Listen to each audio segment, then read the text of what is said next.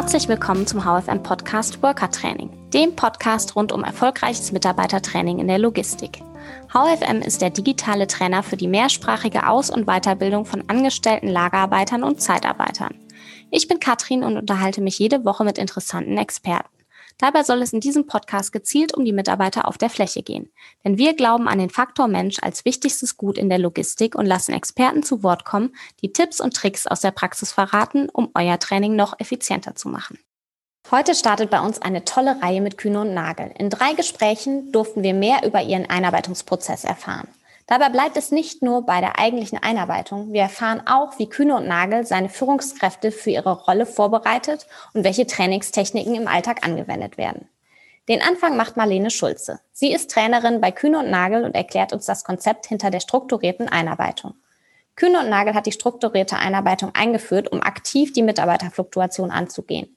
Wie auch in anderen Logistikunternehmen ist die Fluktuation der Belegschaft eine Herausforderung. Um gut qualifiziertes Personal im Unternehmen zu halten, ist bereits die Einarbeitungsphase ein zentrales Element. Was uns besonders beeindruckt hat, war der Fokus auf den Mitarbeiter und seine Bedürfnisse innerhalb des gesamten Konzeptes. Viel Spaß mit der aktuellen Folge und Marlene Schulze. Liebe Marlene, vielen Dank, dass du dir heute die Zeit genommen hast, um mit uns über deinen Job zu sprechen. Vielleicht magst du einmal kurz sagen, wer du bist und was du bei Kühne und Nagel machst. Ja, hallo, kann ich gerne tun. Ähm, ich bin Marlene und ich arbeite in der Personalentwicklung für gewerbliche Mitarbeitende und operative Führungskräfte. Und ich bin jetzt seit etwas über zwei Jahren bei Kühn und Nagel, habe einen pädagogischen Hintergrund.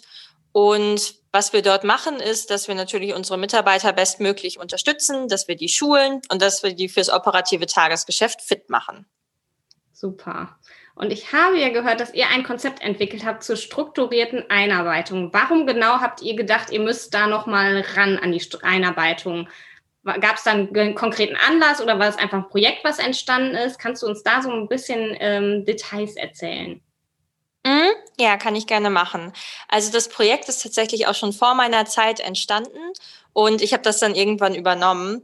Und ich glaube, der Anlass dafür war einfach, dass wir oder dass insgesamt in der Logistik eine höhere Fluktuation herrscht als vielleicht in anderen Bereichen.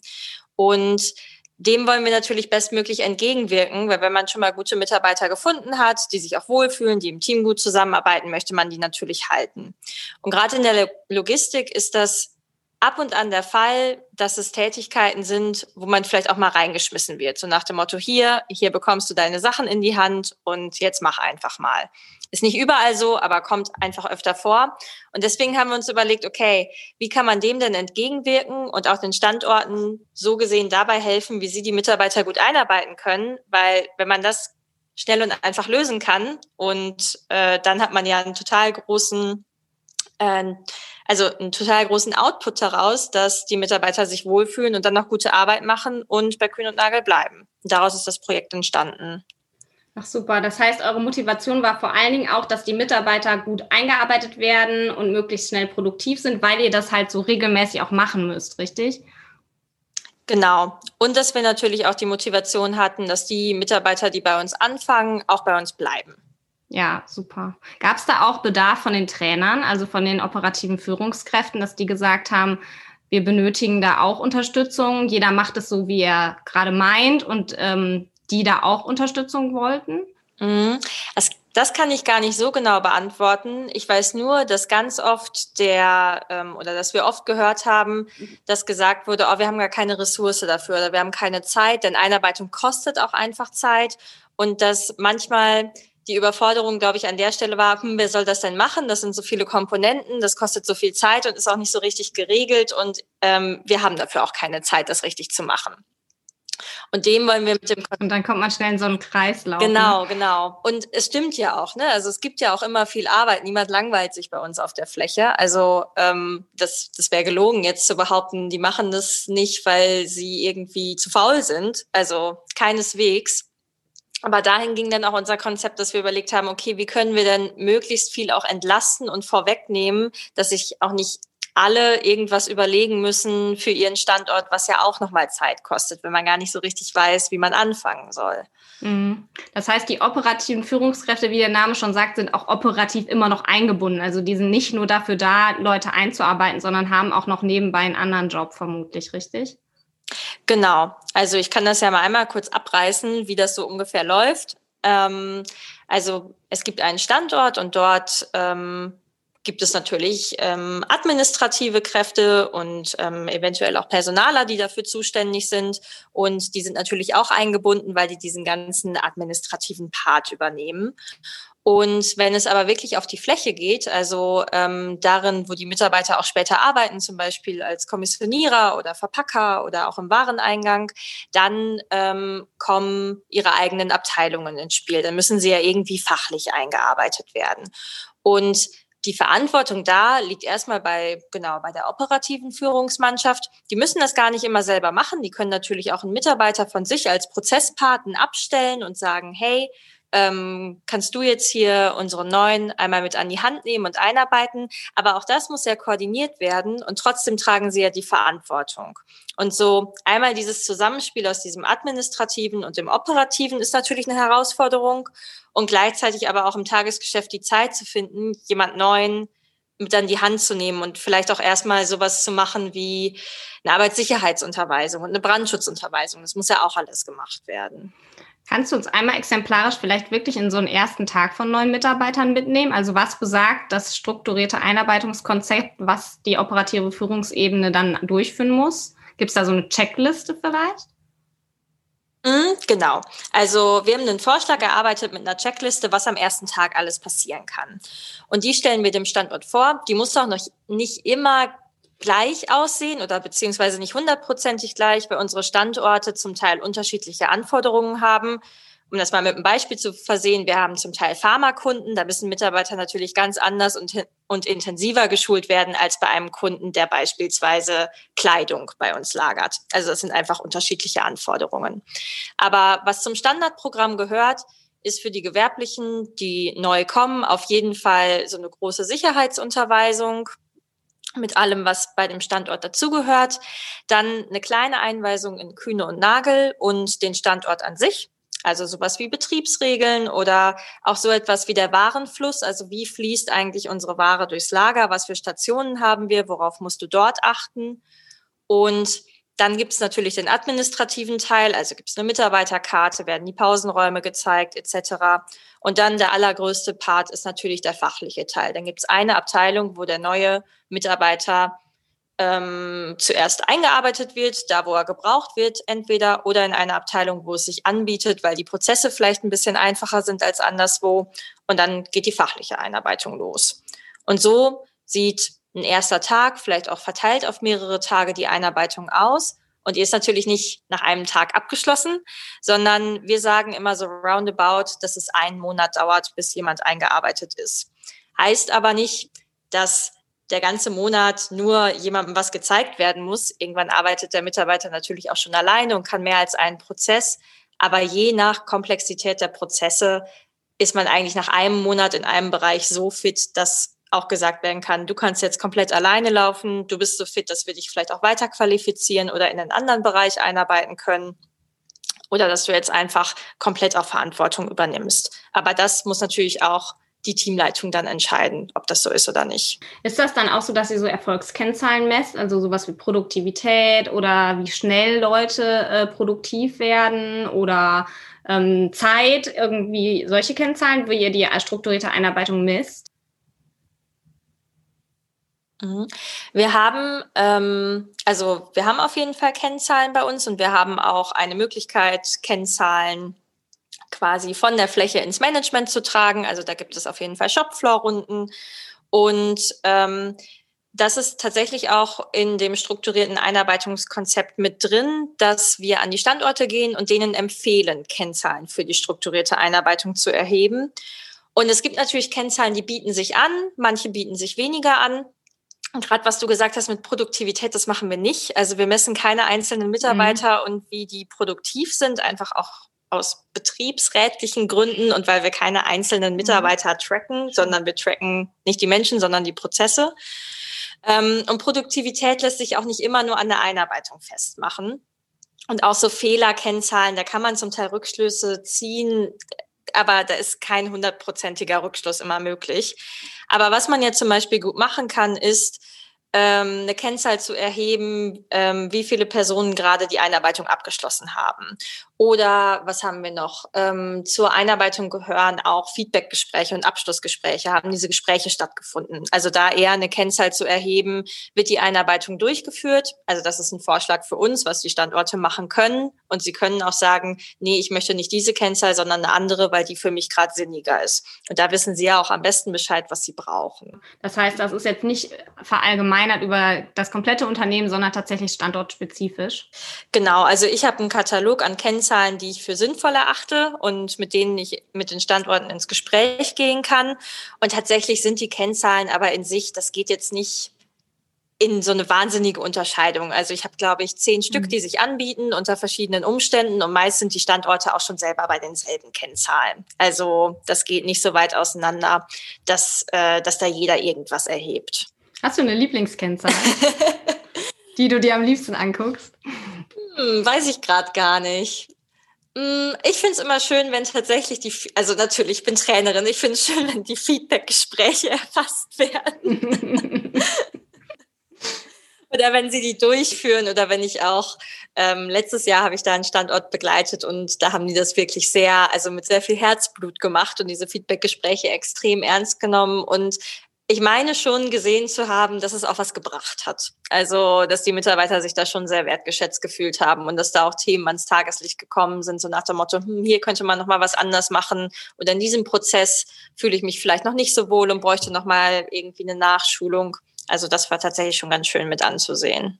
Habt ihr tatsächlich auch so das Feedback oder habt ihr das erhoben, dass die Fluktuation auch gesunken ist durch die strukturierte Einarbeitung? Nee, das haben wir bis jetzt noch nicht gemacht. Ähm, Tatsächlich, ein Standort hat mal eine strukturierte Einarbeitung im Alleingang aufgesetzt. Also das war schon vor Jahren und die sind auch so unser Best-Practice-Beispiel bis heute. Und da ist die Fluktuation tatsächlich enorm zurückgegangen. Ich glaube, ein Drittel weniger oder sogar die Hälfte weniger. Ich kann es oh. leider gar nicht genau beziffern, aber mhm. das war total enorm. Und jetzt ist es so, dass das Konzept noch gar nicht so alt ist. Also wir haben das letztes Jahr pilotiert, also letztes Jahr im Sommer und dann muss es natürlich auch erstmal zum Fliegen kommen und haben so diese ersten Schritte sind wir gegangen, aber die Nachhaltigkeit lässt sich tatsächlich jetzt auch durch Corona gar nicht so gut mehr abbilden, weil natürlich jetzt gar nicht mehr so viele Menschen im Moment eingestellt werden. Ähm, deswegen oder beziehungsweise weil zum Beispiel wir hatten an manchen Standorten kurzzeitig auch Kurzarbeit und das verfälscht das natürlich gerade einfach mhm. ein bisschen, so dass ich jetzt nicht sagen würde, ich kann das total gut messen und sehe, dass das Konzept jetzt an irgendwelchen Standorten das und das bewirkt hat. Das würde ich mir gerade nicht anmaßen. Musstet ihr denn kurzfristig durch die aktuelle Situation noch Sachen anpassen in der Einarbeitung oder habt ihr neue Regeln rausgegeben? Wie seid ihr damit umgegangen mit der Corona-Situation? Mhm. Also bezogen auf die strukturierte Einarbeitung haben wir keine neuen Regeln rausgegeben. Äh, das, was ich jetzt bemerke, ist natürlich, dass das Konzept gerade nicht so gefragt ist wie vorher. Also einfach, weil die Standorte gerade erstmal andere Baustellen haben ähm, und weil der Bedarf daran, Mitarbeiter schnell einzuarbeiten, gerade nicht so enorm hoch ist, zumindest an den meisten Standorten nicht. Und ähm, deswegen ruht das Konzept im Moment auch so ein bisschen. Also es wird zum Teil noch angefragt und ich weiß auch, dass wir Standorte haben, wo immer noch viele Zeitarbeiter kommen und dass die immer noch im Turnus sind. Ähm, aber jetzt an den Standort zu gehen und das neu mit einzuführen, gerade bei Bestandsstandorten machen wir das nicht. Wir haben jetzt aber gerade einen neuen Anlauf, also da wird die Halle gerade gebaut und da kommen jetzt ab November die ersten Mitarbeiter und den Anlauf begleite ich auch und führe da jetzt die strukturierte Einarbeitung mit ein, aber das ist noch nicht passiert. Also das fängt jetzt so langsam an, ähm, dass ich da jetzt die Führungskräfte zu aufgleise und dann nehmen wir das mal mit in Angriff. Habt ihr auch so Ausbaustufen noch? Also gibt es irgendwas, wo du sagst, da müssen wir noch nachbessern? Das ist jetzt das Konzept, das äh, hat erstmal gut im Pilot geklappt, aber an den Schrauben müssen wir jetzt zeitnah oder mittelfristig schrauben? Ja, auf jeden Fall. Also was ich merke, ist, dass die Implementierung oft ganz gut funktioniert. Mhm. Nach der Pilotierung ist es bis jetzt so, dass ich manchmal das Gefühl habe, wir könnten noch mehr unterstützen. Also so von unserer Abteilung aus, dass ich denke, hm, nochmal die Kennzahlen nachfassen. Und tatsächlich haben wir auch ein Reifegradmodell entwickelt, wo der Standort selber oder wir mit dem Standort gemeinsam schauen können, wie, wie ist denn der Stand, ähm, welche Kriterien sind erfüllt, welche fehlen noch. Und das würde ich gern in Zukunft noch stärker mit mit einbauen. Wir haben alles gemeinsam pilotiert und ich habe auch das Gefühl, es war sehr viel auf einmal und da würde ich gerne eigentlich noch mehr Fokus drauf legen, dass das, was einmal implementiert wurde, auch noch nachhaltiger wird. Und da gilt es halt auch zu prüfen. Ne? Nur weil wir das einmal erarbeitet haben, heißt es das nicht, dass es für immer die beste Idee war, sondern Kolleginnen von mir testen das jetzt auch gerade an verschiedenen Standorten, also insbesondere dieses Reifegradmodell. Und da gucken wir auch einfach, passt das überhaupt? Ist das viel zu viel? Ist das zu wenig? Muss man die Standorte da noch anders begleiten? Und da geht es auch gar nicht darum, dass wir das best, also das tollste Konzept an die Standorte bringen und sagen, ja, wir haben das jetzt aber super toll entwickelt, das ist 20 Seiten lang, bitteschön, sondern wenn das nicht funktioniert, dann passen wir das auch an. Also das muss ja für die Standorte passen und nicht für mich. Ja, super. Habt ihr denn schon das Feedback, dass äh, Zeitersparnis dadurch stattfindet, dass es jetzt alles strukturierter angegangen ist und ihr auch viel dokumentiert habt? Mhm. Also die Zeitersparnis ist bei dem Konzept, glaube ich, nicht, dass erste oder das, was eingespart wird, würde ich sagen. Also Einarbeitung kostet immer Zeit. Also auch wenn ich einen Prozess aufsetze und auch wenn wir kommen und das natürlich einführen, ist das erstmal etwas, wir holen Leute zusammen, wir sprechen mit Leuten, das kostet alles Zeit. Also es wäre gelogen, wenn ich sagen würde, wenn man das benutzt, dann braucht man nur noch halb so viel Zeit für die Einarbeitung. War aber auch nicht der Ansatz und der, das Ziel vom Konzept. Was aber tatsächlich so ist, ist, dass es strukturierter abläuft. Also das ist auch so das Größte, was wir eigentlich mit einführen, nämlich dass wir sagen, es braucht jemanden, der sich verantwortlich fühlt, der gar nicht alles durchführen muss, aber der einfach den Hut dafür aufhat und es braucht einen Prozess dahinter. Also dass es wirklich, wie es auch einen Kommissionierprozess gibt, einfach einen Prozess für die strukturierte Einarbeitung gibt. Und wenn man den einmal aufgesetzt hat, spart man vielleicht langfristig Zeit in dieser ganzen Organisation rund um die Einarbeitung. Der Einarbeitungsprozess, aber einen neuen Mitarbeiter anzulernen, wird nicht, wird nie von vier Wochen auf eine Woche auf magische Weise verkürzt. Aber das machen wir den Standorten ganz, ganz deutlich. Also es ist ein ganz großer Punkt bei uns zu sagen, dass diese Zeit einfach nirgendwo her, oder wie soll ich sagen, dass die Zeit einfach nicht eingespart wird, aber dass man sich schon einen Gefallen tut, die Zeit einzuplanen und zum Beispiel auch in der Schichtplanung zu berücksichtigen. Heißt, wenn ich einen neuen Mitarbeiter bekomme und weiß, ich brauche für den einen Prozesspaten, dann kann ich das bei der Schichtplanung immerhin mit berücksichtigen und zum Beispiel eine Person mehr mit einplanen für die jeweilige Schicht. Und dann ist es gesteuert. Also dann habe ich nicht mehr dieses ungesteuerte, ich habe keine Zeit und hier habe ich einen neuen Mitarbeiter, aber ich habe überhaupt niemanden vorgesehen, sondern ich weiß, okay, ich kann mich darauf vorbereiten und planen und wenn ich niemanden habe, dann ist es bewusst und ich kann wenigstens noch irgendwas tun. Und das ist eigentlich das Wichtige bei uns, das so irgendwie in die Köpfe zu bekommen und das so mehr voranzutreiben. Und mittelfristig, hoffentlich, wenn die Fluktuation sinkt, hat man damit ja auf jeden Fall die Zeit gespart, dass man nicht nochmal jemand einarbeiten muss für den gleichen Job, nur weil vielleicht der erste nicht richtig eingearbeitet wurde. Genau, genau. Und wenn ich ordentlich einarbeite, das kommt ja auch noch dazu, dann mache ich den Mitarbeiter ja auch schnell fit. Und wenn der dann gut arbeitet, habe ich ja schon total viel gewonnen. Das heißt, manchmal ist ja auch die Konsequenz, ich habe keine Zeit und arbeite vielleicht dadurch zwangsläufig so ein, dass ich ein bisschen Zeit spare, aber die Person noch total viele Fragen hat oder dass sie Fehler macht, was wir ja überhaupt nicht wollen und dass die Qualität runtergeht oder dass ich es dann nochmal zeigen muss. Und da, da habe ich vielleicht am ersten Tag Zeit gespart, aber die Zeit holt mich ja am fünften und achten und neunzehnten Tag wieder ein. Habt ihr denn auch da ähm, Einblick, was die Sicherheit angeht, dass die Sicherheit in den Standorten steigt? Weil ich kann mir schon vorstellen, wenn so Sicherheitsunterweisungen auch wirklich durchgeführt werden, ähm, nach strukturierteren Modellen verinnerlichen die Mitarbeiter das auch mal schneller? Habt ihr da Einblick? Mm, nee, einen direkten Einblick habe ich nicht. Ich muss aber sagen, die Sicherheitsunterweisungen bei uns werden immer durchgeführt. Da sind unsere Standorte wirklich sehr, sehr penibel, also zu Recht. Also sei es jetzt eine Brandschutzunterweisung oder eine FFZ-Unterweisung. Ähm, also da fährt niemand, dessen äh, Staplerschein auf jeden Fall nicht geprüft worden ist. ja, doch, also, ne, das, äh, das passiert wohl. Nee, ne? also das, das da, da sind, also da muss ich wirklich sagen, sind wir als Konzern, habe ich schon das Gefühl, sehr, sehr hinterher. deswegen würde ich das gar nicht so als größte Baustelle ähm, ausmachen, muss ich ganz ehrlich sagen. Schön. Ist ja auch gut, einen Haken an manche Sachen zu machen. ja. Ich kann natürlich nicht immer für alle Standorte ja. sprechen, aber ich glaube, ja. Super.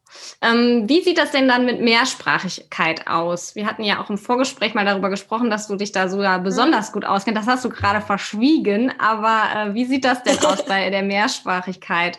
Ähm, habt ihr da auch Konzepte zu, wie ihr damit umgeht? Weil die ähm, Belegschaft ist ja vermutlich bei euch wie auch bei anderen Logistikern durchaus international. Mhm. Genau, was ich verschwiegen habe, kann ich ja kurz nochmal sagen, denn ähm, äh, ich habe eine längere Zeit als Lehrerin für Deutsch als Fremdsprache gearbeitet, ähm, also sowohl für Erwachsene als auch für Jugendliche. Ähm, das heißt, ich habe so ein bisschen den Hintergrund, was vielleicht passiert, wenn jemand Deutsch nicht als Muttersprache hat, sondern die Sprache vielleicht auch gar nicht so gut versteht. Und also da hast du auf jeden Fall recht. Wir haben eine Belegschaft, die sehr international ist. Also gerade bei den gewerblichen Mitarbeitern, bei den Zeitarbeitern sind da alle möglichen Sprachen vorhanden. Und das ist auf jeden Fall eine Herausforderung. Also es wäre gelogen, wenn ich sagen will, das funktioniert alles immer total toll und wir haben da überhaupt keine Probleme mit. Und mm, was wir da an Konzepten haben, ist, dass wir versuchen, diejenigen, die später eins, die später einarbeiten, das heißt, das sind oft die Prozesspaten oder auch die gewerblichen Führungskräfte, dass wir die so gut wie möglich unterstützen und sensibilisieren dafür, dass nicht alle Mitarbeiter Deutsch sprechen. Die Sprache bei uns im Betrieb ist natürlich meist Deutsch. Also ähm, so diese ganzen Shopfloor-Runden und so, das wird alles auf Deutsch gemacht und auch unsere äh, Aushänge sind primär auf Deutsch. Die werden zum Teil übersetzt, aber so wie sie erstmal da stehen, ist das alles Deutsch. Und was wir versuchen, ist natürlich, dass wir so viel wie möglich erstmal nicht sprachlich machen. Das heißt, ähm, Prozesse bieten sich natürlich dankbarerweise an, die auch strukturiert anzulernen, ohne dass man so super viel sprechen muss, beziehungsweise man kann einfach sehr, sehr viel zeigen. Wir haben auch Trainingsunterlagen und Trainingsmaterial, die so wie Comics aufbereitet sind. Das heißt, auch da kann ich einfach ein bisschen etwas zeigen. Aber im Endeffekt ersetzt es natürlich nicht komplett die Sprache, die ich dazu brauche. Ähm, und wenn jemand, also wir haben oft auf den Hallen das Glück, dass verschiedene Menschen auch verschiedene Sprachen sprechen. Also auch die Teamkoordinatoren können dann zum Teil einfach Polnisch oder Bulgarisch oder Türkisch sprechen. Das ist schon mal gut. Aber auch zum Beispiel eure Software ist bei uns an der richtigen Stelle, weil es natürlich bei der Einarbeitung hilft. Und was wir aber nochmal so als Beispiel ähm, machen, ist zum Beispiel, dass wir diejenigen, die später einarbeiten, dass wir mit denen auch Trainings machen, die auch unterweisen, wie sie gut einarbeiten können. Also im Sinne eines Train the Trainer, also für unsere Zielgruppe aufbereitet und ihnen einfach mal ein Video vorspielen, ähm, wo etwas ganz Einfaches erklärt wird, aber auf einer Sprache, die sie nicht verstehen. Und dann auch zu fragen, ja, hm, was habt ihr denn verstanden? Und oft kommt auch einfach so die Antwort, hm, ja gar nichts. Alles, was ich verstanden habe, habe ich einfach nur im Video gesehen und habe es mir irgendwie zusammengereimt. Und da kommen dann auch die wildesten äh, Antworten und Assoziationen zusammen, ähm, wie man einfach auch so falsch liegen kann. Und gleichzeitig aber zum Beispiel auch die Sensibilisierung, naja, selbst wenn die Person langsamer spricht und man neigt ja dazu, wenn man denkt, ach, die Person versteht mich nicht, spreche einfach mal nur mit halber Geschwindigkeit, dass das zum Teil wenn man nichts versteht, auch einfach nichts bringt. Und da auch einfach zu sensibilisieren, okay, wenn die Person dich nicht versteht, hilft es nicht, wenn du langsamer sprichst, dann hilft es vielleicht eher, wenn du nur ganz einfache Sätze benutzt, wenn du vielleicht nur Schlagwörter benutzt, wenn ihr einzelne Wörter im Zweifelsfall übersetzt, wenn ihr einfach auch meldet, dass ihr Unterstützung braucht und jemand für euch übersetzt und unterstützt und so weiter. Also, dass wir ihnen auch das Gefühl geben, ja, ihr, ihr seid nicht na, was heißt, ihr seid nicht alleine? Natürlich sind sie die meiste Zeit auf der Fläche auf sich gestellt, aber dass da Unterstützung kommt, sie müssen es aber auch anfragen oder melden. Genau. Ja, cool. Das heißt, für euch ist sowohl wichtig, dass quasi die Mitarbeiter sich wohlfühlen, aber auch die operativen Führungskräfte in der Rolle möglichst ähm, ja, sich auch wohlfühlen, aber auch den Mitarbeiter im Blick haben. Ich höre das so an manchen Stellen raus, dass es bei euch irgendwie so eine unglaubliche Relevanz hat. Ist, kommt das aus den Unternehmenswerten oder wo kommt das bei euch her? Weißt du das? Ich glaube, teils, teils. Vielleicht aus der Überzeugung der Abteilung. Also es ist ja eine sehr menschenbasierte Abteilung. Deshalb, ich finde aber auch, dass es in den Unternehmenswerten verankert ist.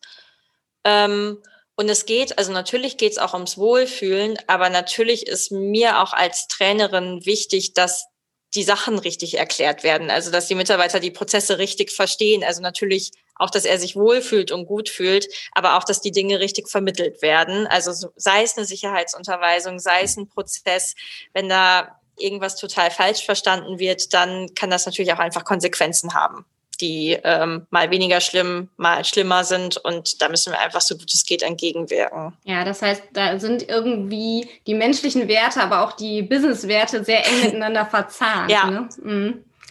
Auf jeden Fall. Ja, cool.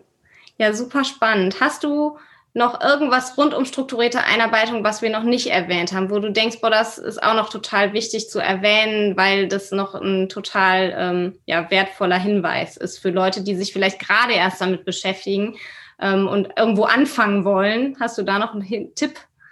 Parat? Als Tipp vielleicht, wie ich begonnen habe, denn ähm, ich habe ja auch das Thema quasi von von sehr klein auf mit begleitet. Ich habe tatsächlich alle möglichen Leute an Standorten gefragt, wie deren Einarbeitung läuft und habe geschaut, was sind deren Probleme. Ich habe die zum Teil interviewt und mir das angeguckt. Ähm, und da kamen schon echt viele gute Sachen, die es gibt, zusammen. Also es lief auch nicht vorher komplett alles blöd und jetzt läuft komplett alles gut, sondern die Ideen sind ja auch zum, also ne, Menschen kommen ja auch alleine auf gute Ideen, die habe ich mir jetzt nicht alle ausgedacht. Ähm, und da auch zu gucken, wo ist denn eigentlich der Schmerz? Also nicht irgendwas zu machen, nur um zu denken, ich habe jetzt eine super tolle Einarbeitung hier aufgesetzt, sondern zu schauen, was ist denn der Schmerz? Und ich habe gemerkt, der Schmerz bei dem, was ich ausmachen konnte, war die fehlende Struktur. Also habe ich ein Konzept gemacht, was sehr, sehr auf Struktur gefußt hat. Ähm, und wenn der Schmerz aber wo ganz anders liegt, dann ähm, auch wirklich darauf zu gucken und darauf zu achten und diejenigen, die das brauchen, auch zu fragen, was braucht ihr denn? Was wollt ihr denn? Was können wir tun, damit es euch besser geht? nicht nur von mir selbst auszugehen. Das würde ich immer raten. Das ist, glaube ich, ein sehr, sehr wertvoller Beitrag. Ich hoffe, wenn irgendwer dadurch besser eingearbeitet wird, dann haben wir alle was gewonnen. Prima. Super, Marlene. Ich danke dir vielmals für deine Zeit. Es war sehr spannend. Und ich hoffe, du hast auch Spaß gehabt dabei. Ja, es war sehr interessant. Dankeschön für das Interview. Sehr gerne. Vielen Dank auch heute fürs Zuhören. Ihr habt ein Thema, über das ihr schon lange mehr hören möchtet oder Erfahrungen, die ihr gerne mit uns teilen möchtet, dann meldet euch doch gerne bei uns. Mehr Infos über uns und den Podcast findet ihr unter www.how.fm. Bis zum nächsten Mal.